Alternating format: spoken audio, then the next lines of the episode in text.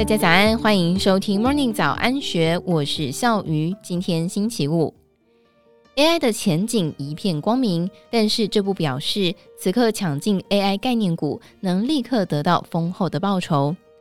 AI 可以大幅提高晶片运算能力，不过人们还需要好几年才能搞懂如何有效达到这一步。以下内容出自古月涵第一人称的观点。常常有人问我，人工智慧 AI 的热潮是真的吗？前景真的是一片光明吗？根据我四十年来面对个人电脑、PC、网络、智慧手机，还有现在 AI 技术进化的观察，答案是肯定的。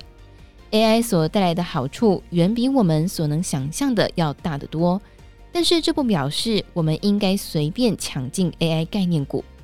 如果在一九八一年八月，IBM 推出第一台个人电脑时买进 IBM 的股票，那么得等十三年之后才能够解套。亚马逊的股价从一九九九年十二月的高峰跌到二零零一年十月的谷底，跌幅高达了百分之九十五。就算在零七年一月份第一支 iPhone 问世的时候拥抱苹果股票，股价也得等上两年才见起色。一九八五年我在波士顿银行任职的时候。公司刚采购了所谓的迷你电脑，那时的 PC 被称为是微型电脑。迷你电脑一点也不迷你，需要五十平方公尺的空间来安放，耗资将近一百万美元，相当于现在的近一亿台币。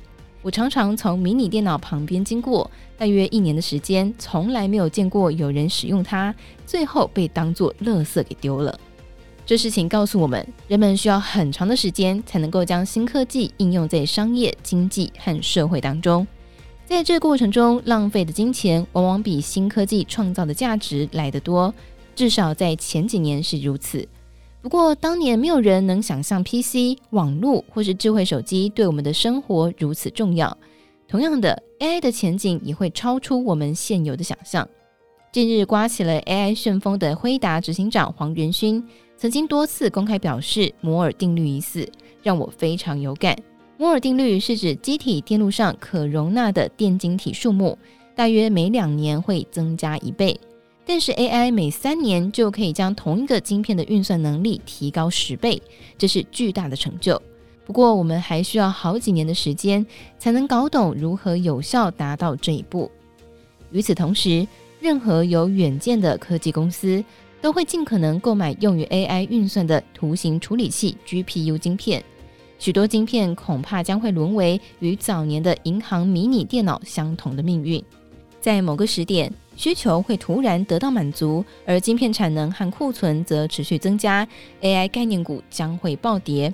不过，这应该只是短暂的现象。别忘了，如果当年在 iPhone 刚推出时买进苹果股票并抱牢到现在，报酬率可是高达五十五倍呢。以上内容出自《金周刊》一千三百八十二期古月涵专栏，更多精彩内容欢迎参考资讯栏。如果任何想法，欢迎你留言告诉我们，或者是加入 Discord 群组一起参与讨论。也欢迎你订阅追踪我们，才不会错过我们最新推出的节目。祝福你有美好的一天，我们明天见，拜拜。听完 Podcast 节目，有好多话想分享。想要提问却无处可去吗？别烦恼了，现在只要点击资讯栏下方的 Discord 社群平台连接，输入昵称就可以立刻问问题，与主持人互动哦。让我们一起在学习的路上不孤单，等你来加入。